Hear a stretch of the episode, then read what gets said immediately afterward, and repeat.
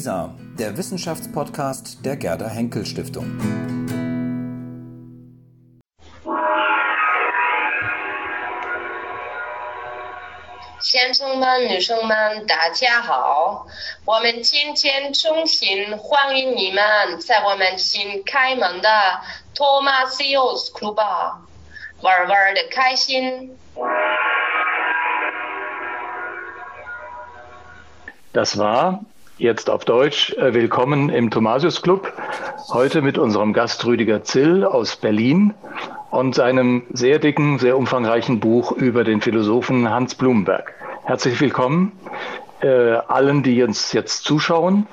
Ähm, gleich mit der Nachricht auch, dass wir äh, äh in der letzten Viertelstunde, also nach ungefähr einer Dreiviertelstunde, auch sehr gerne äh, Kommentare, Fragen aufnehmen und an Rüdiger Zill weitergeben. Ähm, das bedeutet, dass man, also am einfachsten kann man sich dadurch beteiligen, dass man das in die Chatleiste bei YouTube reinträgt und äh, dann wird es direkt in unser Gespräch eingefüttert. Soweit von mir. Bettina. Ja. Ja, auch von mir ein herzliches Willkommen äh, zum Thomasius Club in dieser illustren Runde. Ich möchte gerne unseren Gast ein wenig näher vorstellen, ähm, für diejenigen, die ihn noch nicht kennen. Ähm, er studierte äh, Philosophiegeschichte äh, und Soziologie in Berlin und London, promovierte 94 über ähm, die Funktionen von Modellen und Metaphern, also ist schon sehr früh auch äh, mit dem Metaphernbegriff von Bloomberg äh, in Berührung gekommen, war dann äh, 95, äh, 94 bis 97 Mitarbeiter am Institut für Philosophie an der TU Dresden und seit 97 äh, wissenschaftlicher Referent am Einstein Forum in Potsdam, wo sie wohl immer noch beschäftigt sind, glaube ich, ja. Ja, ähm, er hat eine ganze Reihe von Publikationen, die kann man äh, im Netz, wenn man sich ein bisschen bemüht, auch finden. Ähm, es gibt auch einige YouTube-Einträge und Gespräche, die fand ich schon sehr interessant. Und auch schon zu diesem Buch äh, aus dem äh, Monat Januar schon äh, waren da andere viel schneller. Ähm, ich hoffe, dass wir trotzdem noch ein paar Fragen heute stellen können und beantworten können, die äh, vielleicht noch nicht gestellt wurden und beantwortet wurden. Und äh, ähm, meine allererste Frage. Ähm, wie kam Bloomberg zu Ihnen oder Sie zu ihm und äh, was äh, kann Ihre Biografie leisten, was äh, andere Biografien, die es ja nun auch schon gibt, äh, nicht leisten konnten bisher?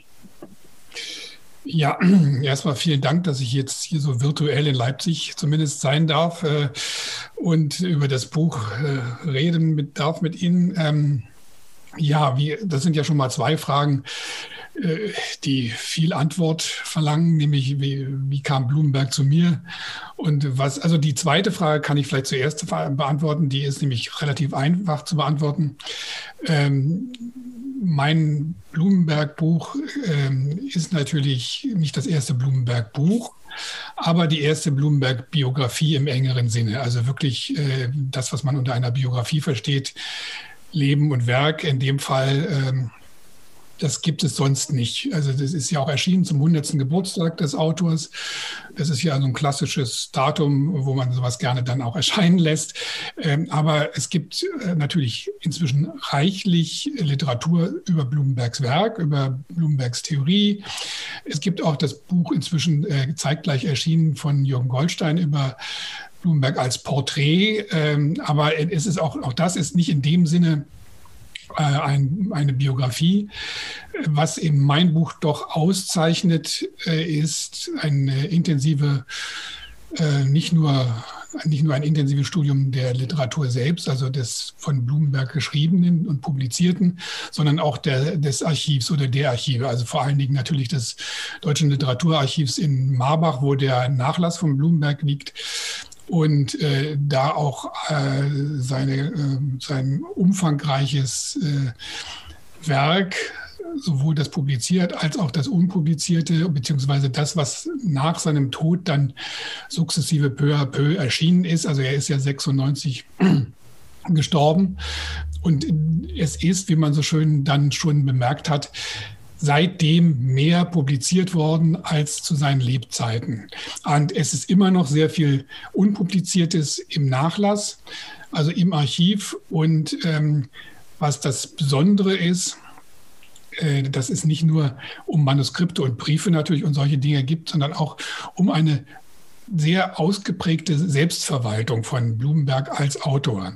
Das heißt, er hat Leselisten geführt, er hat Produktionslisten geführt, er hat diverse Listen aller Art geführt was ganz interessant ist, weil man daran seine Arbeitsweise sehr gut studieren kann. Also man kann den wissenschaftshistorischen Autor Blumenberg selbst auch zum Gegenstand einer wissenschaftsgeschichtlichen Studie machen. Und das habe ich teilweise auch versucht. Also das kommt zu dem rein biografischen, was auch äh, sonst vorher nicht da war, nochmal diese ähm, Ebene des ähm, der Produktionsweise hinzu und natürlich auch Theoriegeschichte sind diese drei Teile. Können wir vielleicht noch ausgiebiger drüber reden.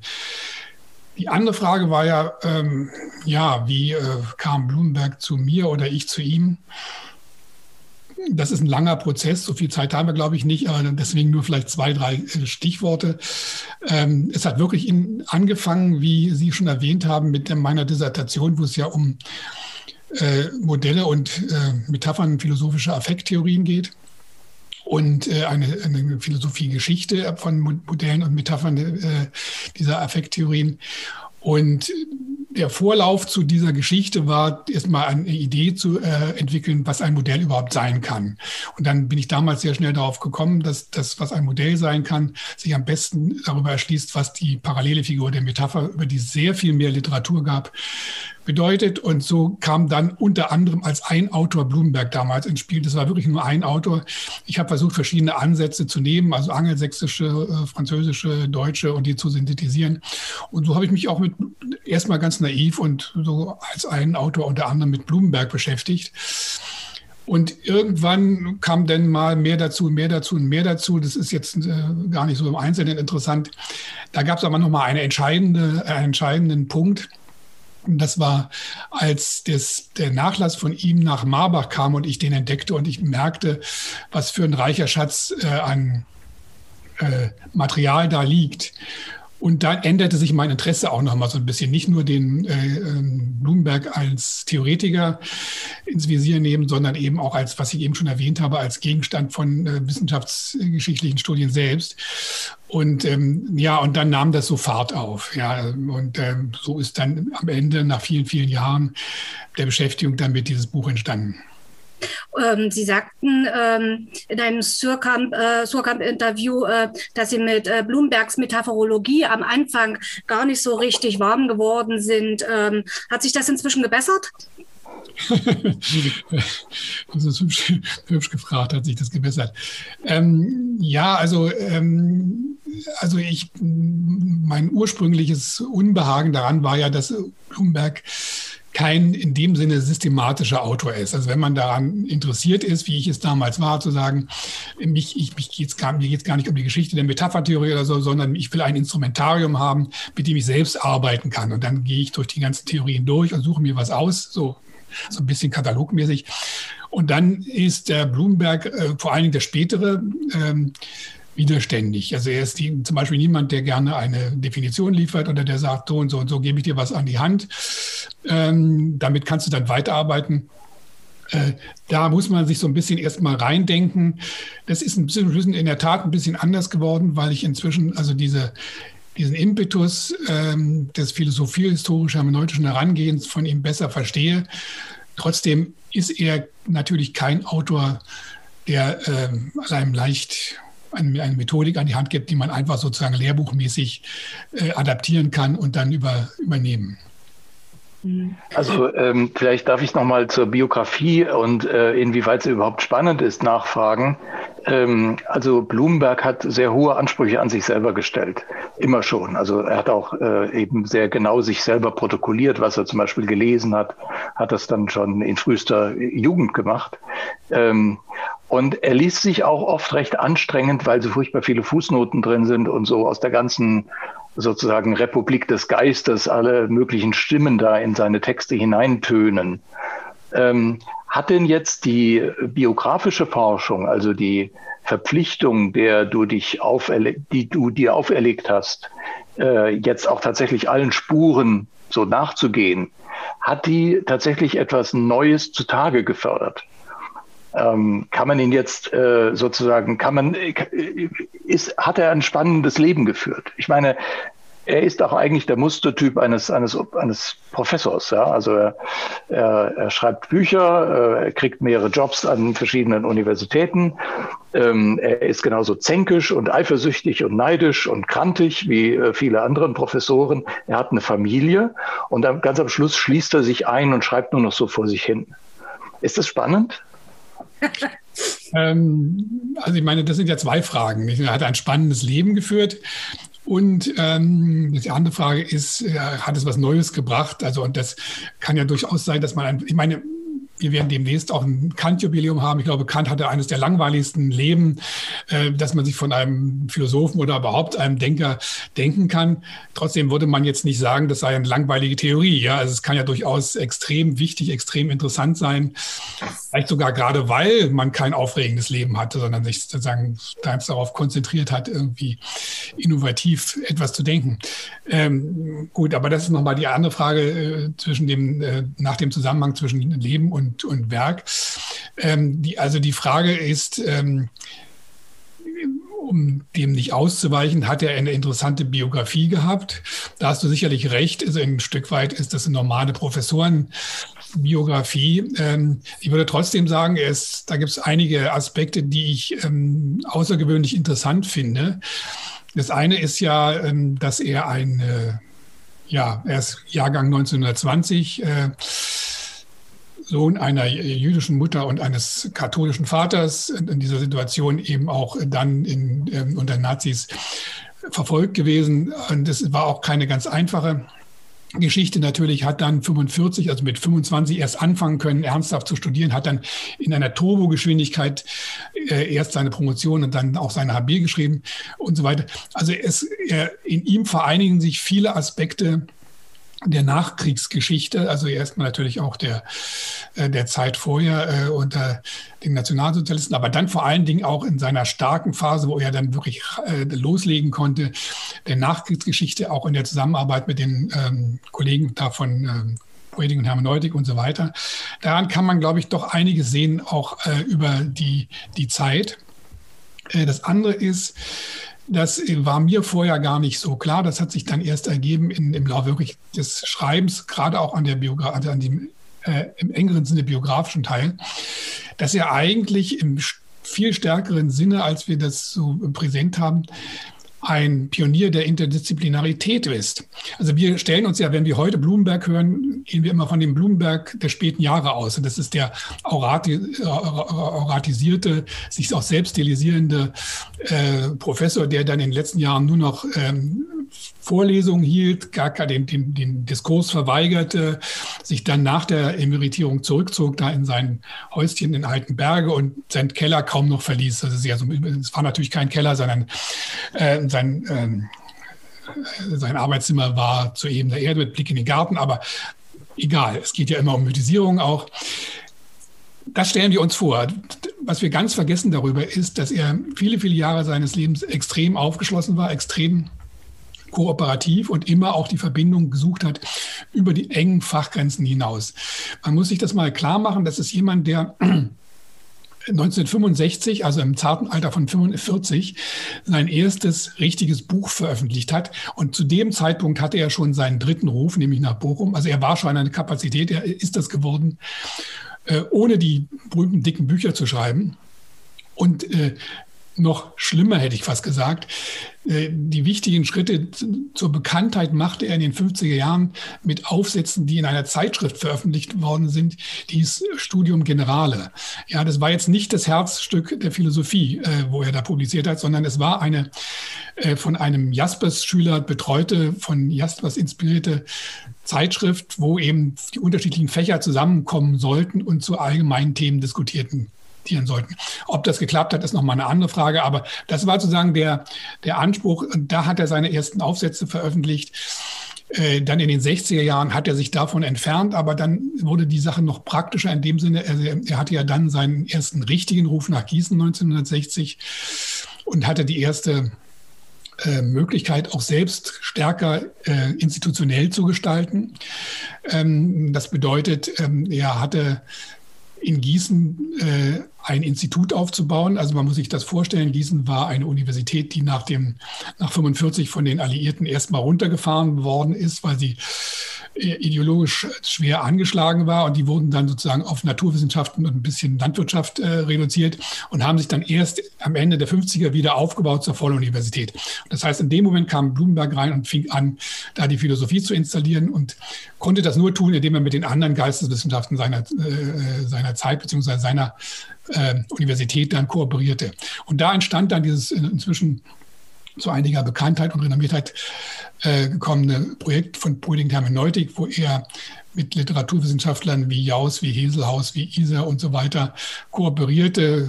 Dann kam Koselleck dazu von den Geschichtswissenschaften, äh, teilweise Soziologen wie Luckmann und so weiter. Und ja, du betonst das sehr stark. Also, und das finde ich auch sehr bemerkenswert. Äh, und das äh, ist auch vielleicht gar nicht so gewöhnlich unter der deutschen Professorenschaft, gerade in der Philosophie, dass er tatsächlich interdisziplinäre Interessen hatte. Du äh, beschreibst auch, wie er in einer neuen Universität gleich zu den anderen Kollegen gerannt ist, also von den Nachbardisziplinen und mit ihnen Gespräche anfing. Du hast erwähnt, diese Poetik- und Hermeneutik-Gruppe, die in den 60er und 70er Jahren interdisziplinäres Philosophieren und Theoretisieren sozusagen symbolisiert. Das ist ja sehr diskursiv. Und dann kommt hinzu, dass er zu unterschiedlichen Zeiten in Zeitschriften geschrieben hat, in Zeitungen geschrieben hat, dass er tatsächlich irgendwie mit sehr vielen Leuten auf eine gewisse Weise im Dialog äh, sein wollte. Wollten denn die anderen auch alle im Dialog mit ihm sein? Denn ähm, er, er ist ja doch eine Figur, die man heute jetzt zwar sehr beachtet, aber immer noch die im Schatten sozusagen vieler anderer philosophischer Richtungen steht. Ja, am Anfang des Existenzialismus, vielleicht noch der Phänomenologie, der, des, äh, der philosophischen Anthropologie und später dann der Frankfurter Schule und viele andere Richtungen. Und da gab es dann immer sozusagen hinter diesen dominanten äh, Strömungen, vielleicht noch der Idealismus, Henrich und so weiter, dann gab es den Blumenberg, der irgendwo nie, nirgendwo richtig dazugehörte. Mhm. Ja. Ähm, das ist eine ähm, interessante Frage. Also ähm, man kann vielleicht sagen, wenn man die Frage stellt, wollten denn die anderen mit ihm kooperieren, wenn man die anderen, also jetzt wirklich die nimmt, äh, die Kollegen aus den anderen Fächern, äh, dann muss man sagen, die hatten eine große Hochachtung vor ihm. Also, und der spielte also sehr schnell in den Kreisen, in denen er sich bewegte, immer wirklich die berühmte erste Geige. Und also, man, man, ich war auch beteiligt an einem Interviewband. Ich habe den zusammen mit Petra Boden gemacht über äh, die, diese Arbeit, diese Forschungsgruppe äh, Poetic Hermeneutik. Wir haben Leute interviewt, die noch leben und sich daran noch erinnern können. Und die haben, die, da wird, ist unisono immer äh, gesagt worden, der Blumenberg war sozusagen die, die, die zentrale Figur, solange er dabei war. Er ist ja dann bald äh, ähm, ausgeschieden. Äh, und er war die äh, Person, an der man sich häufig orientiert. Also er war so eine Respektsperson, mehr oder weniger, auch durch das Wissen, das er repräsentierte, wie er damit umging. Das war auch schon in den 50er Jahren so, also teilweise in dieser Zeitschrift, die ja nicht seine war, die er trotzdem teilweise mitorganisierte. Also von den Leuten, mit denen er zusammen war, ähm, ähm, ist das durchaus der Fall. Aber natürlich hast du insofern recht, ist, er ist gerade in seinem eigenen Fach eigentlich lange Zeit ein Außenseiter geblieben. Und noch heute ist es wahrscheinlich so, dass seine Rezeption ähm, in anderen Fächern wie den Literatur, Kulturwissenschaften, teilweise auch Theologen viel größer ist als unter den äh, Philosophen, also den eigentlichen Philosophen. Ja, so ist mir das auch gegangen. Also in meinem Studium äh, bin ich zu Blumenberg eigentlich für die, die Theologen gekommen, die immer beim Philosophen sich sozusagen mit aufgehalten haben und ihr Wissen erweitert haben. Aber wenn, jetzt meine Frage, äh, wenn das alles so verheißungsvoll war, ja, und er so ein Drahtzieher war und Hans Dampf in allen Gassen, ähm, warum äh, gibt es dann diesen radikalen Cut? Warum diese Verbitterung? Auch Ihr Buch fängt ja äh, in den ersten beiden Teilen, also das Buch ist ja in drei Teile geteilt, immer von der Schwierigkeit, von der Schwierigkeit, von der Schwierigkeit. Also jedes Kapitel fängt von der Schwierigkeit an, also immer so ein mhm. Kampf auch halt. Also wie kommt es zu dieser Verbitterung dann halt? Also offenbar lief ja eigentlich alles ganz gut und er hat sich da ordentlich ins Zeug geschmissen. Ja, das ist äh, natürlich eine gute Frage, wo man nicht immer genau sagen kann, woran es im Einzelnen lag. Es war sicherlich ein, ein langfristiger Prozess, ähm, ähm, wo verschiedene Faktoren eine Rolle spielten. Also sicherlich hatte er auch, Ulrich Johannes Schneider hat es eben schon gesagt, also äh, er hatte das ähm, einen hohen Anspruch auch, auch an sich selbst und fühlte sich dann häufig nicht so geschätzt, wie er meinte, dass er geschätzt werden sollte, zu Recht oder zu Unrecht. Aber äh, ein Stück weit ist das auch, wenn man sich das so überlegt, durchaus plausibel und nachvollziehbar. Ähm, denn er sagte zum Beispiel, äh, die Bücher, die, für die mir wichtig sind, da gibt es eine Briefstelle, die hat er äh, in den späten Jahren mal geschrieben, wo er sagte, von dem, was mir wirklich wichtig ist, und da, da ging es um, um sein Denken in den in 70er, 80er Jahren, ist das wenigste bekannt, weil alles, was ich publiziert habe, ist mit Ausnahme von äh, der Genesis der kopernikanischen Welt und ähm, Lebenszeit und Weltzeit nicht wirklich zentral von, von meinem, für mein Denken. Und das heißt im um Umkehrschluss auch, dass er dachte, dass das, was, er, was ihm wirklich wichtig war und was publiziert war, nämlich gerade die Genesis, das unbekannteste aller Bücher war, weil nämlich niemand das richtig gelesen hat.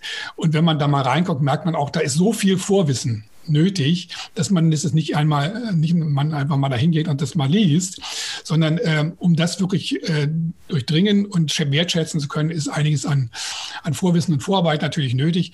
Und deswegen ist es äh, durchaus verständlich, dass er dann irgendwann frustriert war und sagte, warum liest mich denn keiner? Ja.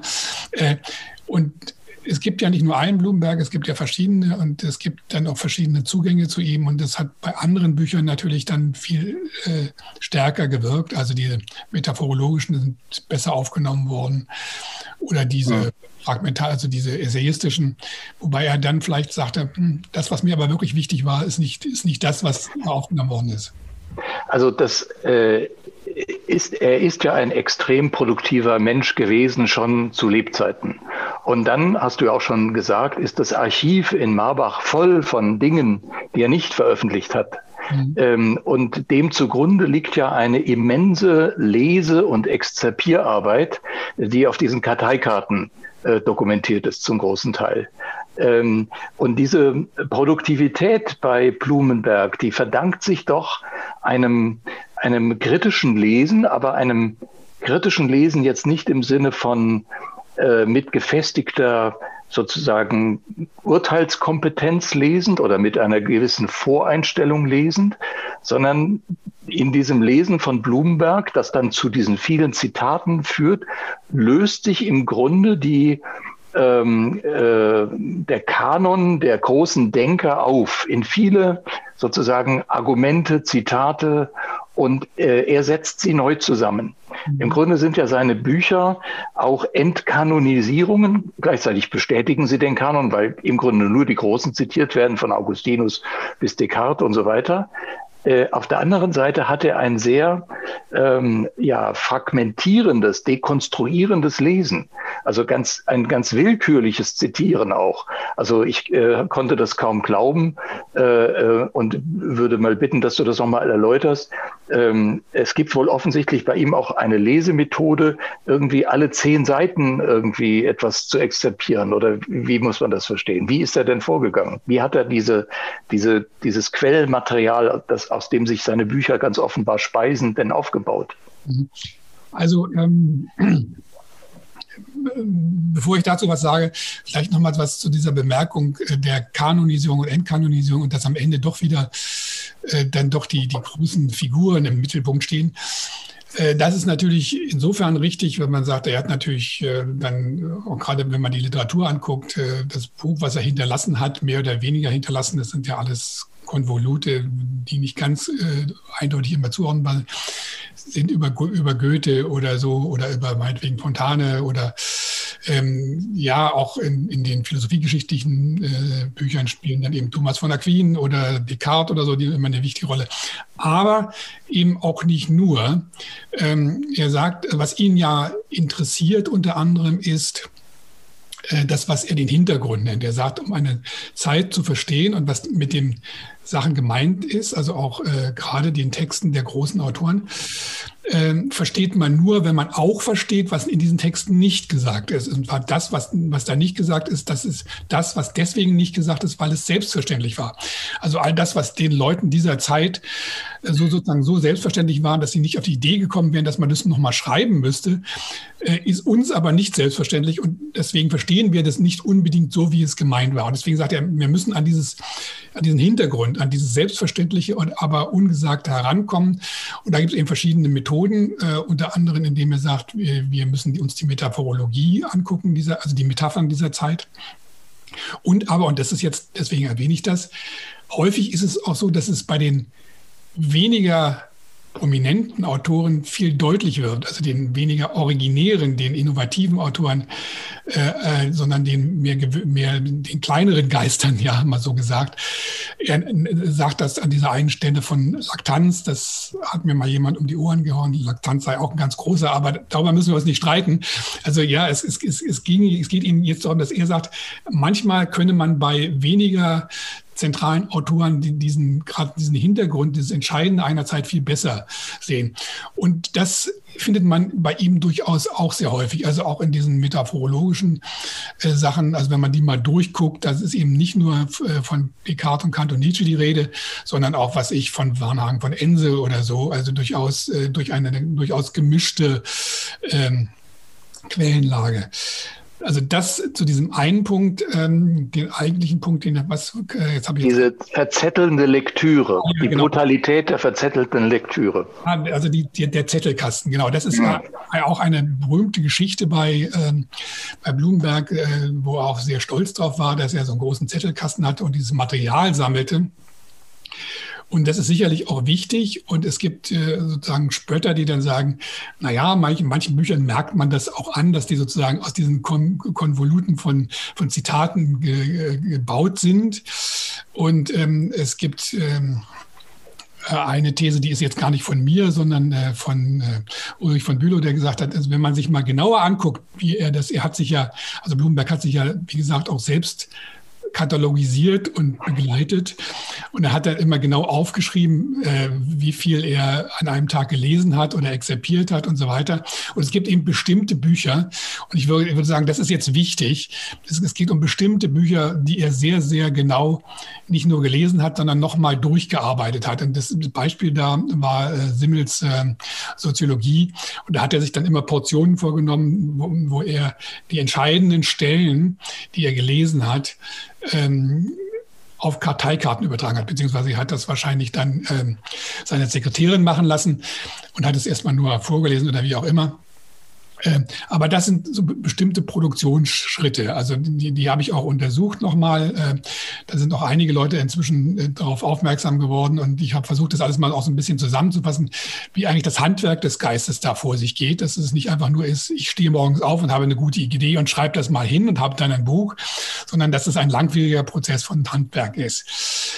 Äh, dieser Zettelkasten, der da sicherlich sehr wichtig war, ist aber, und das sollte man dann auch äh, sich mal klar machen, nur der eine Weg. Also ist, man sollte das nicht verabsolutieren, weil es gibt genauso die umgekehrte Figur und die hat man sehr früh beim äh, frühen Blumenberg.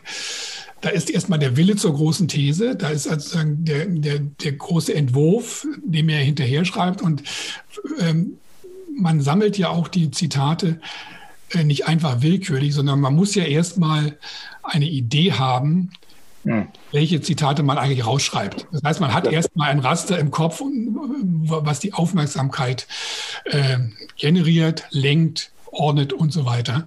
Und das ist so ein wechselseitiger Prozess, der nicht ganz einfach ist. Manchmal schlägt er eben um in eine, eine Feier des Einzelnen und manchmal ist auch noch äh, sehr die große These im Vordergrund. Und ich würde sagen, diese Mischung hinzukriegen, dass sich beides optimal befruchtet, das ist eigentlich die eigentliche Kunst, die er auch hinterher geschrieben hat. Deswegen, äh, ich sagte das ja, das erste Buch ist mit 45, also in seinem 45. Lebensjahr erschienen. Und er hat sehr viel experimentiert und hat immer versucht, diesen Stoff auch nochmal anders zu bezwingen. Ähm, und ähm, Abschlüsse, äh, ein, ein, ein, dass er dann Werk abgeschlossen hat, ist häufig ein eine Entscheidung, die an äußeren Umständen hing, nämlich äh, dem Verleger, der sagt, jetzt brauche ich aber das Buch. Ja.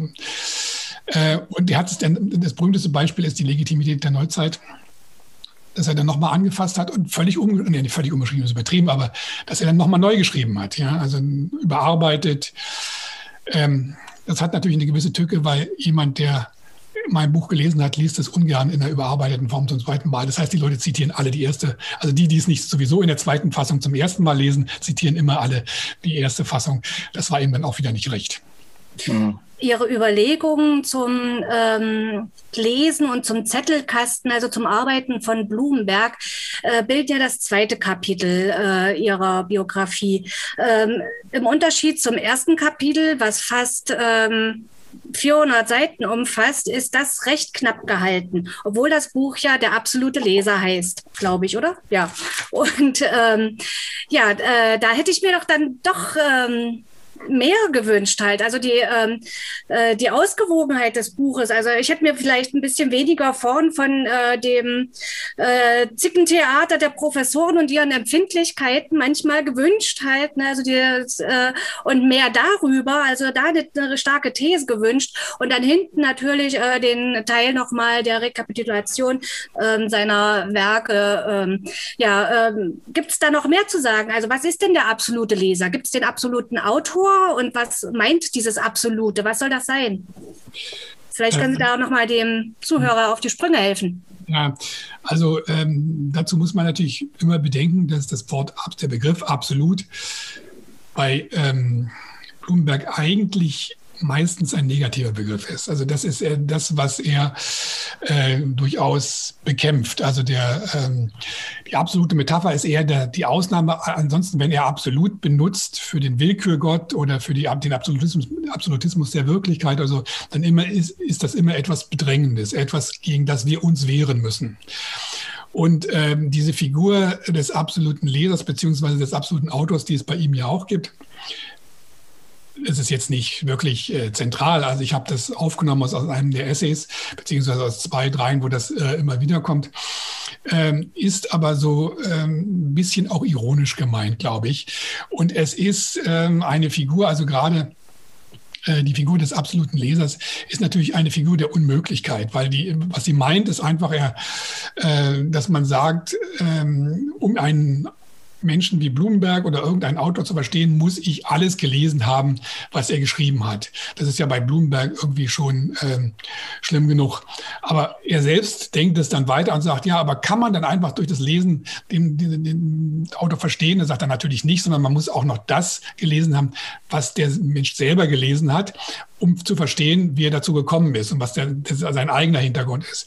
Das heißt, man hat, man kann also das beliebig in die Tiefe äh, äh, staffeln. Und dann merkt man schon, das geht eigentlich nicht. Also so viel Lebenszeit hat kein Einzelner. Und ich meine, äh, selbst wenn er nichts anderes machen wollte, wäre man da pausenlos beschäftigt, ist es natürlich ein Unding. Und deswegen ist es so eine regulative Idee im Grunde zu sagen, der absolute Leser und von ihm und ein bisschen ironisch gemeint und von mir auch so übernommen. Ich fand das eine hübsche Figur.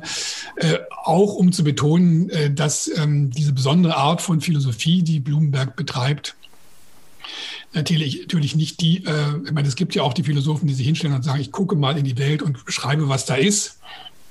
Ich habe nichts gelesen und was mich liest, äh, was, was ich gelesen habe, sind sowieso bloß Vorurteile, die mich ab, führen von der Wahrheit. Also äh, um sich davon mal zu befreien, sagen, das, was Blumenberg macht und was er will und was er wirklich nach vorne auch verteidigt, ist, dass seine Philosophie eine der eine, eine Philosophie äh, des Lesens auch ist. Die Gelesenes verarbeitet, es ist ein Produktionsprozess, wenn man es mal so salopp sagen will, hätte er natürlich nicht gemacht. Aber das ist schon auch das Zentrale daran, dass es hier um Geistesgeschichte geht, die sich weiterentwickelt und die man nicht verstehen kann, ohne diesen Prozess der Genese mitzuvollziehen. Aber auf der anderen Seite, äh, das ist jetzt äh, sehr schön und verständlich gesagt, aber auf der anderen Seite ist Bloomberg ja auch kein hermeneutischer Denker.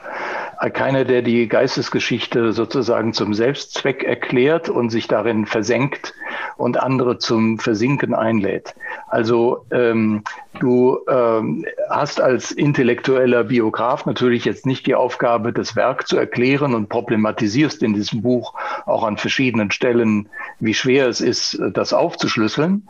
Aber selber bietest du ja doch eine zwei, mit zwei Stichwörtern äh, sozusagen etwas an. Und das eine ist, dass man äh, bei Blumenberg schon bemerken kann, dass er ein anthropologischer Denker ist, also dass er den Menschen in den Mittelpunkt stellt und in seiner Lektüre auch den Menschen gerade in der technisch naturwissenschaftlich bestimmten Welt im Blick hat ähm, und äh, dass er ein Interesse daran hat, einen Freiheitsbegriff zu formulieren, der nicht so sagen wir mal, metaphysisch ist und auch nicht so existenzialistisch, wie es zu seiner Zeit äh, gängig war. Mhm. Ähm, ich fand das äh, sehr hilfreich, diese beiden Hinweise, ähm, weil mir das auch immer unklar war, in welcher Weise kann man denn jetzt dem Blumenberg selber eine Philosophie zuschreiben. Ähm, man kann ihm diese, in dieser Methode äh, des Lesens, des Auslegens in diesem riesigen Bildungstempel, in den er sich und seine Leser immer wieder einsperrt, da kann man eben auch ein bisschen manchmal die Verzweiflung kriegen, worauf es denn hinauslaufen soll. Ja? Und äh, mit deinen Stichwörtern, dass, das, äh, dass es ihm um die Anthropologie geht, also in gewisser Weise um den Menschen als ein äh, Wesen, das sich selber unsicher ist und sich selber zu festigen sucht, das Theorieangebote prüft, aber eben ihnen auch nicht anheimfallen darf. Deswegen eine Freiheit im Urteil auch zu einer Freiheit im Leben äh, führen kann. Das fand ich ein sehr gutes Angebot. Ähm, ist, es, äh, ist es denn eigentlich ähm, äh, angesichts der ja gar nicht wenigen Literatur äh, von äh, anderen Interpreten. Ist das jetzt eine sehr originelle These oder ist sie einfach mir jetzt äh, so originell vorgekommen? Bin ich vielleicht der Falsche, das zu fragen? Ja, also ja, ich, ich finde mich natürlich originell. Nein, äh, ohne Scherz. Also ähm, sagen wir mal, also die, die, eine, die eine Sache ist die, du hast es jetzt äh, den anthropologischen Blumenberg genannt. Ähm, da ist mir äh, schon wichtig, dass man äh, dazu sagt, was man damit meint, weil das auch so ein bisschen unter, gerade unter der Blumenberg-Gemeinde äh, so ein Streitpunkt ist, ist das jetzt eine Anthropologie oder nicht? Und da sage ich immer, das hängt ein bisschen davon ab, ähm, was man unter Anthropologie versteht, weil gerade der späte also was der später, also der Blumenberg dann ab 1970 ungefähr, schreibt ja wirklich eine Anthropologie im engeren Sinne, also das, was man früher auch im deutschen Sprachraum unter philosophischer Anthropologie verstand, ja, dass das dann ja sehr umstritten geworden ist und äh, geht dann wirklich in die Vor- und Frühgeschichte zurück und sagt, wie war das, als der Mensch sich aufgerichtet hat und äh, den Blick schweifen ließ und so weiter und ist da sehr spekulativ.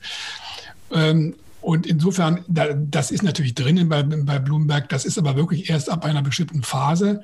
Und davor würde ich sagen, ist er in dem Sinne nicht anthropologisch. Natürlich kann man sagen, er ist immer anthropologisch gewesen, wenn man äh, sagt, es geht ihm darum, äh, also er ist kein Logiker oder kein Ontologe oder so. Ja, also es geht ihm natürlich schon um, äh, um den Menschen im Sinne von ja, wie auch immer, dem, dem Selbstbehauptungskampf des Menschen, der Menschen, äh, dem historischen äh, Menschen und so weiter. In dem schwächeren Sinne ist er natürlich in gewisser Hinsicht immer ähm, anthropologisch orientiert gewesen. Und dann würde ich sagen, ähm, ist wichtig, also auch das, was bei dir jetzt anklang mit, dem, mit diesem Unterschied zwischen den im Bildungskanon versinken oder sozusagen etwas für den, den Freiheitswillen des, ähm, des Autors und des Menschen äh, zu sagen. Ähm, dass Blumenberg jemand ist, der ja beides verknüpft. Er sagt eben, und das hat ihn immer geärgert, wenn man ihn als ähm, Philosophiehistoriker bezeichnet hat. Also das war ja so das gängige Vorteil schon in seinen frühen Jahren, zu sagen, ja, der Blumenberg ist ein guter Mann, der ist ein guter Philosophiehistoriker, aber er ist ja kein systematischer Philosoph. Dann hat er, es ist eben ein großes Missverständnis, dass das ein Gegensatz sei. Wir können eben nicht einfach frisch von, frei von der Leber weg systematisch philosophieren. Um uns selbst zu verstehen, müssen wir eben diese Genese mitdenken. Und was uns ausmacht, was eben gerade auch bei uns selbst diese Selbstverständlichkeiten sind, dieser Hintergrund, den wir nicht ohne weiteres verstehen, an den kommen wir nur ran, indem wir uns über etwas anderes erklären, indem wir uns über etwas anderes spiegeln. Zum Beispiel, indem wir unsere eigene Herkunft, äh, also geisteshistorisch, äh, betrachten. Ähm, und dann gibt es eben auch die Sache mit den, mit den Metaphern, in denen wir, äh, der Mensch sich, also, äh, sich selbst sieht und so weiter und so fort. Das ist ein ganzes Spektrum. Aber das ist wichtig, dass man sagt, äh, es ist eben nicht diese klassische Opposition zwischen reinem Bildungsgut und äh, praktischen, praktischer Lebensbewältigung, sondern er sagt, äh, das beides gehört eben zusammen. Wir kommen an uns nicht ran, wenn wir das nicht mitdenken. Es gibt ja einen, äh, bevor ich jetzt weiterrede, will ich gleich nochmal die Aufforderung ins Publikum geben, dass man in den Chat bei YouTube was reinschreiben kann. Im Chat selber steht auch eine E-Mail-Adresse, auch da kann man hinschreiben. Ähm, diese Fragen und diese Bemerkungen würden wir dann in die Diskussion einfüttern. Ich wollte auf den, äh, kurz auf den Roman zu sprechen kommen, den Sibylle Levitscharow geschrieben hat unter dem Titel Blumenberg ähm, wo äh, für mich eine sehr schöne Szene vorkommt, wo im Hörsaal Blumenberg redet und die Studierenden geschildert werden, wie sie alles andere tun, nur nicht zuhören. Also wo äh, große Ablenkung ist und äh, starke Aufmerksamkeit wechselseitig füreinander, aber weniger für den großen Meister, der dort, der dort redet. Ähm, nun war Blumenberg ein sehr guter Redner, nach dem, was ich aus der Biografie gele gelernt habe, auch ein sehr erfolgreicher Redner. Er hat auch an vielen Stellen äh, geredet, auch bei der Oberpostdirektion und, und ähnlichen Sachen. Ähm, äh, wie ist es mit seiner Wirkung? Ähm, das ist jetzt eine echte Frage. Ähm, hat er direkte Schüler? Viele? Gibt es sowas wie eine Blumenberg-Schule? Oder sind wir jetzt in einer Zeit der Blumenberg-Kommentierung, weil wir jetzt alle erstmal mit diesem Riesenwerk, was sich aus den zu Lebzeiten veröffentlichten Dingen und den nachgelassenen Dingen zusammensetzt, und ein Werk, in dem man selber Rekompositionen äh, sozusagen äh, identifizieren kann, weil er selber montiert hat und so weiter. Also das ist ja eine große Aufgabe. Sind wir sozusagen jetzt zu Blumenberg-Kommentaren äh, in einer Blumenberg-Kommentarkultur angekommen?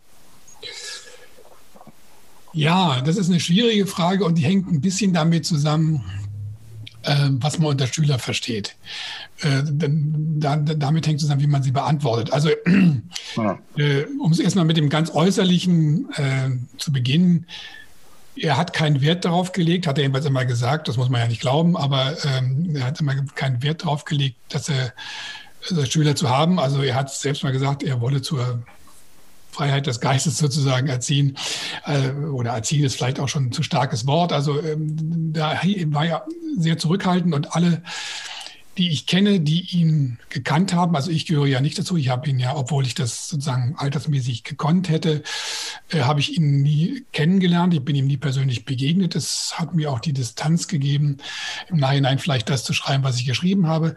Aber alle, die ich gesprochen habe, äh, die ihn gekannt haben, sagen, dass er wirklich diese Zurückhaltung immer auch geübt hat und seinen Leuten, eh, also die seine Leute im Sinne von seinen Mitarbeitern, diese Freiheit gelassen hat.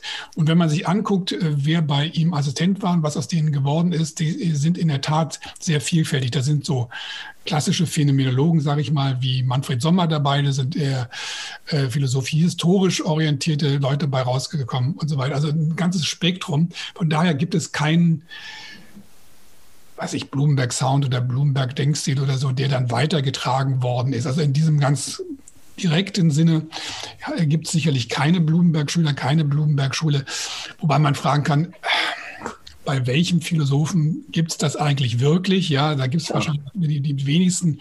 Es ist ja nicht so wie eine harte Wissenschaft, wo man sagt, also das sind jetzt unsere Ergebnisse, da bauen, machen wir mal weitere Experimente. Aber äh, um das nicht zu sehr zu zerreden, ich glaube trotzdem, dass man sagen kann, ähm, dass durch solche Figuren, und das geht jetzt nicht nur bei Blumenberg, aber auch bei Blumenberg so, werden doch bestimmte Standards gesetzt. Also eine bestimmte Art Wissenschaftsgeschichte, Geistesgeschichte, Kulturgeschichte zu schreiben, hat sich doch inzwischen, also zum Beispiel diese antiteleologische Art von, von Wissenschaftsgeschichte zu schreiben, da war er sicherlich Pionier. Das hat sich nicht nur durch ihn, aber doch wesentlich auch durch ihn mit durchgesetzt.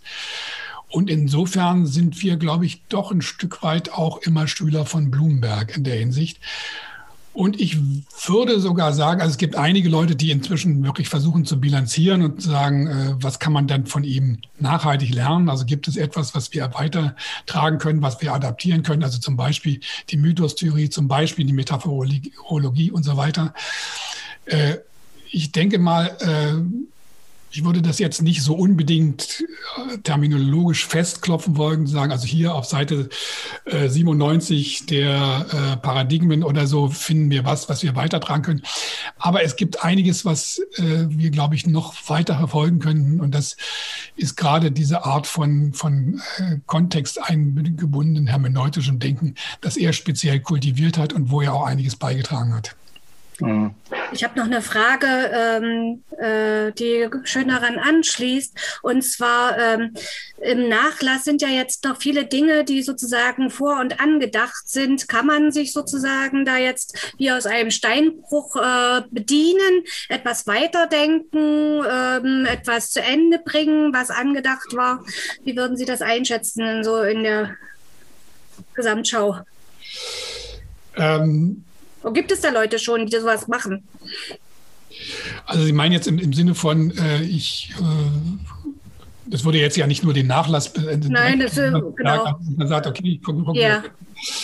Ähm, das würde ich sagen, ist natürlich immer möglich. Und das äh, ist, äh, ist so ein bisschen eigentlich die Verlängerung von der Frage, ob es jetzt Schüler gibt und sagen, können wir posthum Schüler werden sozusagen. Ja. Ähm, und ähm, ja, also ich ähm, es lässt sich vor allen Dingen dann nochmal differenziert beantworten, wenn man sagt, ähm, es gibt ja nicht nur den einen Blumenberg, das ist jetzt auch so ein bisschen das Nebenprodukt von, von dem Buch, was ich geschrieben habe, dass ich das betonen wollte, äh, dass er nicht nur ein großer Spieler war, ein großer Experimentator, der mit seinen äh, mit seinem Material versucht hat, klarzukommen und das immer wieder durchzuschreiben und umzuformen, sondern dass es auch Brüche gab und äh, in seiner Denkentwicklung und äh, Seitwärtsbewegungen und äh, dann verschiedene Linien, die er verfolgt hat. Ich hatte das eben schon angedeutet mit dem Geisteshistoriker und dem Anthropologen, aber es gibt ja auch gerade diesen Autor der Essayistik, der sogenannten äh, unerlaubten Fragmente, die dann, also der erste wichtige Band, der noch zu Lebzeiten erschienen ist, war die Sorge geht über den Fluss. Da macht er nochmal einen ganz anderen Denkstil, wo er dieses schöne Wort des Umwegs äh, favorisiert und sagt, also wir dürfen eigentlich nicht bei der Interpretation eines Bestandes aufhören und sagen, jetzt haben wir ihn ausinterpretiert, sondern wir müssen immer wieder neu ansetzen. Und das ist sicherlich die einfachste und direkteste, äh, wenn man vom Umweg als was Direktem reden darf, äh, Weise an ihn anzuknüpfen und zu sagen, das aufzunehmen und da weiterzumachen. Auf unsere Art können wir das jederzeit immer. Aber auch ähm, ich denke auch für die sogenannten härteren Bestände, also was ich eben schon erwähnt habe mit der ähm, Geistesgeschichte der Technik. Die Geist, äh, Geistesgeschichte ist ja ein antiquierter Terminus, den wir ungern benutzen heute. Wir müssten ihn uns dann übersetzen, wir müssten ihn sicherlich anreichern. Man müsste sehen, dass man diese Metaphorologie, die er hinterlassen hat, weiterdenkt in dem Sinne, dass äh, man Sachen, die bei ihm nur anklingen, die aber durchaus äh, kompatibel sind, äh, zum Beispiel so etwas wie eine Mediengeschichte, der, der, die dahinter steht, mit einbezieht oder eine Sozialgeschichte und so weiter. Es gibt da durchaus Hinweise, äh, was er selber nicht gemacht hat und nicht gemacht hätte, das war ihm fremd. Trotzdem ist das durch, für uns durchaus etwas, wo man anknüpfen kann. Ich gebe nur mal ein Beispiel, was ich immer gern benutze. Wenn er ein großes Buch schreibt über die Metaphorik des Lesens, über dieses Buch der Natur, die Lesbarkeit der Welt, dann ist es natürlich erstmal die Abfolge von, von Autoren, die über diese Lesbarkeit, also die diesen Terminus benutzt haben, diese Metapher. Und man kann sich natürlich auch fragen, in welchem Kontext haben sie sich dessen benutzt? Wie haben die selber gelesen und prägt sich das nicht auch ein? Prägt das die Metaphern, die Sie benutzen? Müssen wir das nicht auch noch mitdenken als einen Hintergrund, der nicht im Blick war bisher, um es nochmal anders zu verstehen? Und so lassen sich, das ist nur ein Beispiel, auch äh, durchaus weiter der Entwicklung dieser Theorie äh, denken. Ja, mir fiel jetzt auch nur noch ein, das Wörterbuch der philosophischen Metaphern. Wäre ja auch sozusagen eine Fortsetzung vielleicht. Ja, das ist natürlich äh, so ein Einzelstück. Äh, wir haben ja nun ein sehr äh, großes Werk des historischen Wörterbuchs der philosophischen Begriffe und äh, die hatten ursprünglich gesagt, wir nehmen Metaphern, nehmen wir nicht auf. Das haben sie dann doch getan. Und als das Werk fertig war, also das ganze große Projekt nach vielen, vielen Jahrzehnten, äh, sagte dann jemand, nämlich Konasmann, ähm, vielleicht sollen wir jetzt doch mal Metaphern aufnehmen und hat ein Band mit ausgewählten Metaphern gemacht. Das sind, die ist auch, ich finde das sehr schön, muss ich auch deswegen schon sagen, weil ich da Mitautor bin, denn aber das finde ich auch in, äh, sonst sehr schön. Aber es ist sehr essayistisch, ja, also und ich glaube, ähm, man soll nicht den Fehler machen, was jetzt öfters äh, getan worden ist in letzter Zeit von anderen, Metapherngeschichte und Begriffsgeschichte gegeneinander auszuspielen.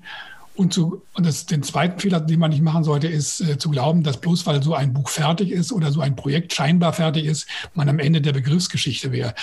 Wir müssen, glaube ich, jetzt nochmal von vorne anfangen, weil äh, bloß weil man einen Artikel darüber geschrieben hat, hat man das Material nicht ausgeschöpft. Hm.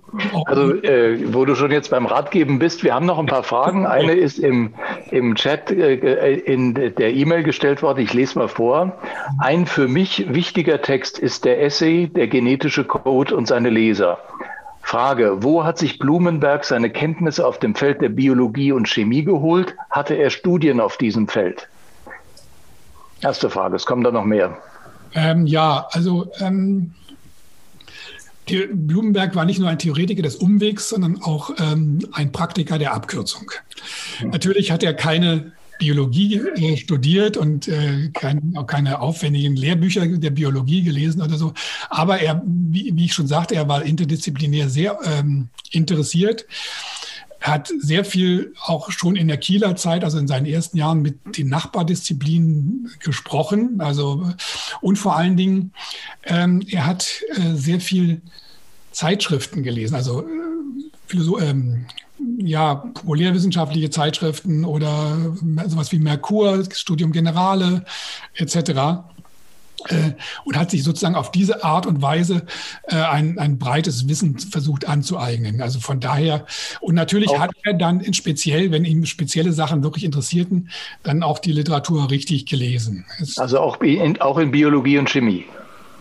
Ja, also, äh, also äh, sicherlich, wenn es um Genetik ging, also er hat jetzt nicht ja. angefangen, äh, die ähm, chemischen Fachstudien zu machen oder so. Ja. Äh, Sowas kann man ja im Notfall, denke ich, dann in dem Archiv überprüfen, also weil seine Lesespuren sind ja alle da. Naja, man hat vor, erst, vor allem erstmal diese Leselisten, wo er hm. minutiös aufgeschrieben hat, was er äh, gelesen hat, Tag für Tag. Hm. Das ist nicht erschöpfend, weil er manche Sachen auch nicht aufgeschrieben hat. Das ist nochmal eine Frage, was und was und wann, wann und wie und warum überhaupt. Aber man hm. kommt aus einer Kombination also dieser Leselisten, dessen, was in seiner eigenen Bibliothek überliefert worden ist, dessen, was sozusagen in seinen Büchern auftaucht, man kommt man relativ gut ran, was der relative Leser Bloombergs so alles gelesen hat, um sich an diesen absoluten Leser ranzuarbeiten. Hm, ich habe eine zweite Frage, äh, auch per E-Mail. Äh, äh, welche zeitgenössischen Philosophien oder Denkansätze nach Husserl hat Blumenberg eingehender rezipiert? Und wenn es das gibt, hat sein Werk auch davon profitiert? Eventuell bitte ein Beispiel. Äh, das ist jetzt. Ähm nach Husserl, also sozusagen, Husserl ist 38 gestorben, glaube ich. Ne? Naja, also ich meine, ähm, das, ich bin jetzt am Zögern, wie ich diese Frage verstehen soll. Natürlich ist man ähm, erstmal durch das geprägt, was man an, äh, in seinen ersten Jahren auf der Universität so mitkriegt. Und ähm, Bloomberg war ja ein Schüler in dem Sinne, also hat bei Landgräbe, einem Husserl-Assistenten, promoviert. Er hat sehr viel Husserl gelesen, also äh, und äh, bis ihn sehr geschätzt bis in die späten Jahre, hat dann Heidegger entdeckt, äh, ist sehr schnell von Heidegger wieder abgekommen. Also schon in den frühen 50ern hat er eigentlich wieder mit ihm gebrochen. Sowas hinterlässt aber trotzdem natürlich auch die Spuren und aber hat sich dann doch sehr dezidiert davon freigeschrieben. Ähm, und ansonsten ist das sehr häufig ein, ähm, also wen er geschätzt hat, sind zum Beispiel Figuren wie Hans Jonas. Ähm, ähm, viele Sachen hat er aus der Distanz wahrgenommen. Ich meine, es gibt naheliegende Vergleiche, die immer gezogen werden. Ähm, wie gut kannte er die Arbeiten der äh, kritischen Theorie? Äh, wie gut kannte er Foucault? Äh, viel davon kannte er gar nicht. Äh, viel davon kannte er nur in Bruchstücken. Viele, viel, bei vielen war er sozusagen fast habituell äh, abgestoßen. Das, das mochte er nicht. Also äh, gerade so Fragen äh, wie, wie die nach Foucault, wo man sagt, da gibt es so viele, gerade bei dem frühen Foucault und dem frühen Bloomberg gibt es so viele Parallelen, die man ausloten sollte. Äh, bin ich zuverlässig, dass man sagen kann, das kannte er buchstäblich nicht. Also er hat nicht die äh, Les mots et les choses, so hat er nicht gelesen. Er hat das, die, die ähm, Sexualität und Wahrheit, hat er mal einen Band gelesen, das mochte er überhaupt nicht und so. Und das, damit hat er sich dann auch nicht belastet, weil es zu viel Zeit gekostet hätte. Bei Adorno war es so, da kannte er sicherlich die negative Dialektik, das hat er intensiv gelesen und sogar auch mal ein Seminar gemacht. Ähm, schon bei der Dialektik der Aufklärung, was naheliegen würde, ist nicht gesichert, ob er das kannte, wie, was er davon kannte. Ähm, und bei anderen zeitgenössischen Figuren wie ähm, Hannah Arendt, Günther Anders, äh, was weiß ich, äh, Jürgen Habermas und so, äh, das kannte er durch Aufsätze. Also zum Beispiel Günther Anders hat ja nie ein ganzes Buch gelesen, aber da das viel in Einzelteilen im Merkur vorab publiziert war, kannte er das teilweise. Hannah Arendt ist ja eine wichtige Figur für uns heute, deswegen ja. ist das ein bisschen genauer erforscht, äh, was er von ihr kannte, wie er sich mit ihr auseinandergesetzt hat. Da gibt es ja auch ein kleines Bändchen. Ja mit einem sehr guten Kommentar von Ulrich Meyer zu, zu, zu der Beziehung zwischen. Also das ist ähm, äh, interessant. Das ist jetzt auch äh, für jemanden, der sich in der Philosophiegeschichte auskennt, ein bisschen auskennt, ist es nicht ganz überraschend, äh, dass es solche Wände gibt zwischen den äh, einzelnen Denkern. Ähm, immerhin aber war Blumenberg ja mal eine gewisse Zeit ganz dicke bei Surkamp drin und hatte auch äh, die Theoriereihe, äh, glaube ich, mitbegründet, ja, oder war da im Beratergremium drin und hatte ja damals auch, auch viele Kontakte. Also er war schon jetzt auch nicht äh, allzu marginal. Also es gab schon Leute, die ihn wahrgenommen haben und gerade Surkamp ist ja nun auch ein, ist ja heute noch sozusagen der Blumenberg Verlag. Das äh, gab zwar ein schwankendes Verhältnis, es gibt diese schönen Anwurf von Unselt oder den Streit mit Unselt, wo Blumenberg sich darüber sehr empfindlich zeigt, dass Unselt ihn als empfindlich dargestellt hat. Ja. Ähm, aber ähm, also auch in diesen, und da gibt es die Auseinandersetzung mit Jakob Taubes, der, der eben auch zu diesem Kreis der Theorieberater gehörte. Ähm, äh, also er war in Debatten drin, aber er selber hatte offensichtlich keine ähm, allzu große Lust, sozusagen Schulstreitigkeiten zu führen. Das war ihm nicht, das war ihm nicht interessant, oder? Nein, erstens war ihm das nicht interessant. Ähm, zweitens glaube ich, ähm, hätte er auch gesagt, das kostet mich zu viel Lebenszeit, weil es ist nicht produktiv für mich, mich so intensiv mit jemandem auseinanderzusetzen, nur um zu sagen, das mag ich nicht oder das ist falsch oder so. Das ist für mich unproduktiv. Also ich meine, äh, das geht uns, glaube ich, allen so, dass wir sagen, hm, jetzt schon wieder so ein dickes Buch von tausend Seiten, lese ich das oder äh, ist das produktiv genug? Oder nur um zu sagen, warum ich, ich lese nicht tausend Seiten, nur um zu sagen, warum ich das nicht mag. Ja, also mhm. Es gibt so ein schönes Bonmot von Ian Forster, ähm, gemünzt auf äh, Richardson Clarissa, das kann man auch für Hegels Logik oder was auch immer sagen, sagen, wenn man erstmal diese tausend Seiten gelesen hat, dann wagt man es nicht zu sagen, das ist nichts wert, weil man hätte man so viel Lebenszeit verschenkt. Ja, genau. Ähm, wo wir von dicken Büchern sprechen, deins ist ja auch nicht wenig dick. Es hat einen riesigen Fußnotenapparat und es hat, Bettina hat schon darauf hingewiesen, drei Teile, die in sich auch nochmal untergliedert sind. Und öfters gibt es dieses interessante Verfahren, immer wieder bestimmte Blumenbergs, ja, äh, den Blumenberg, den Essayist, den, den, den äh, Professor und äh, den Philosophen sozusagen von vorne nach hinten zu erzählen. Also sagen wir mal zwischen 50 und 85.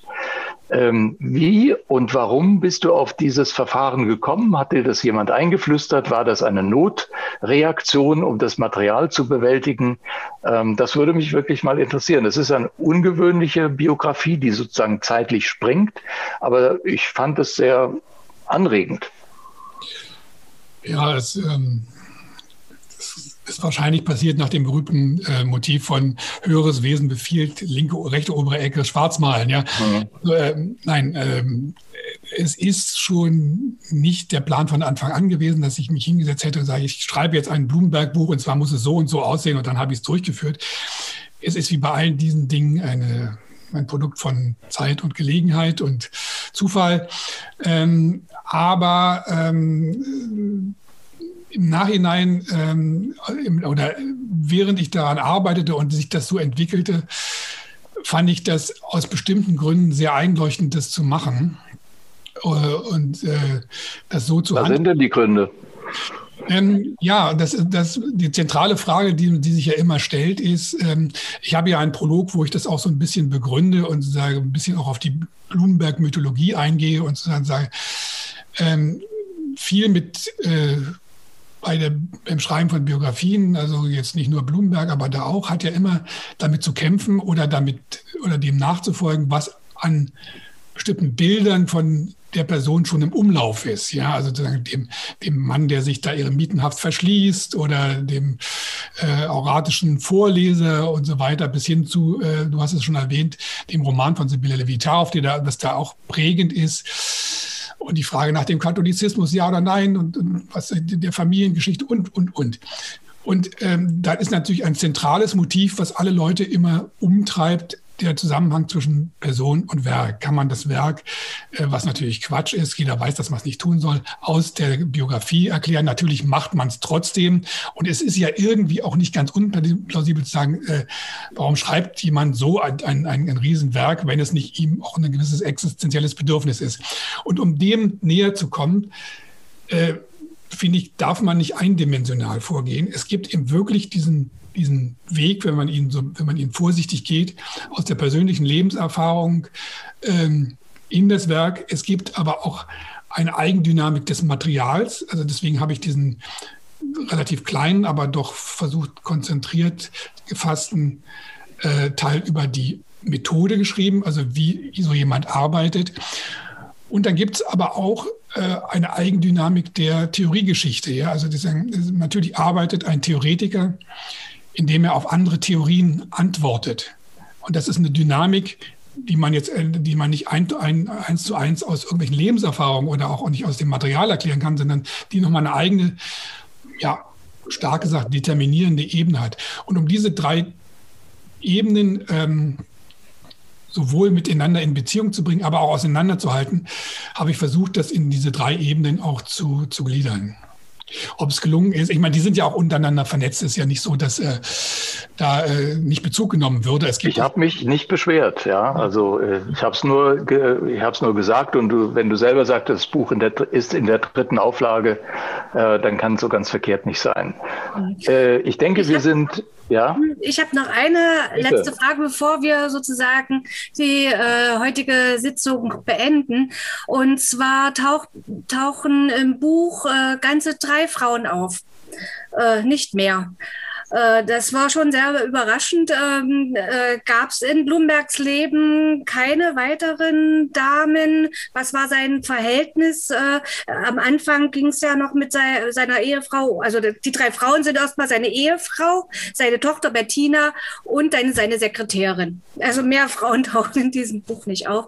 seine Mutter und, natürlich noch, aber ähm, es ist also ähm, dazu muss man zunächst mal sagen, äh, man ist natürlich immer abhängig von dem Material, was man hat. Und, äh, wenn, ich, wenn ich sozusagen das gedruckte Werk habe und ich habe den Nachlass, wie er in Marbach liegt, äh, da liegen ja keine Liebesbriefe oder so. Ähm, also ähm, das ist dann normalerweise landet das jedenfalls nicht so schnell in öffentlichen äh, Archiven. Ähm, da ist man sowieso schon immer etwas eingeschränkt. Deswegen ist auch viel über, ich hätte gerne zum Beispiel auch ähm, mehr über und detaillierteres über die Jugend gewusst, über die, die Familie. Ähm, da ist eben doch die Quellenlage bis jetzt jedenfalls sparsam.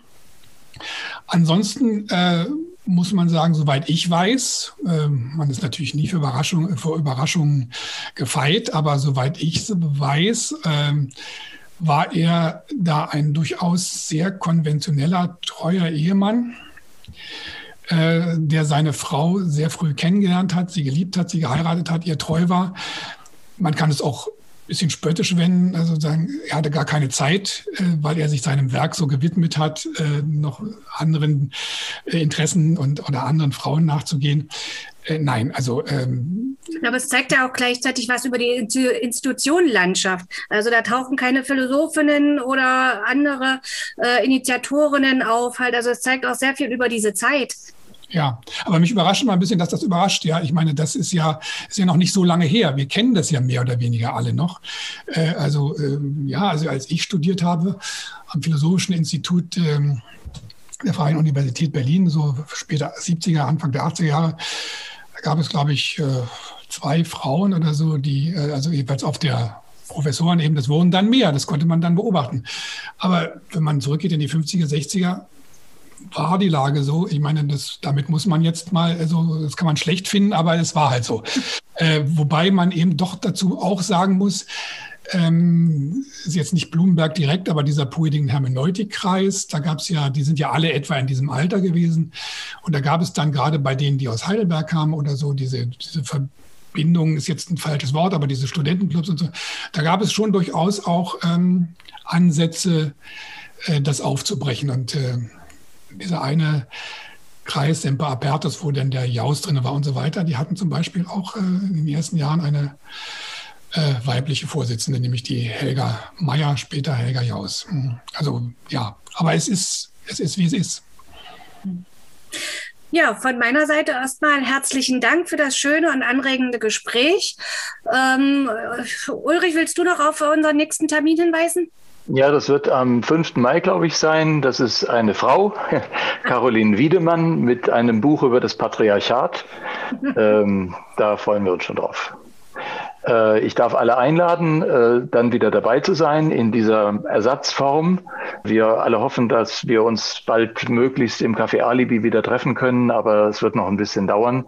Und wir sind äh, sehr dankbar unseren Gästen heute Abend, Rüdiger Zill, dass Sie auch in dieser Form das Gespräch ermöglichen. Vielen Dank. Danke an alle hier von meiner, meiner Seite auch.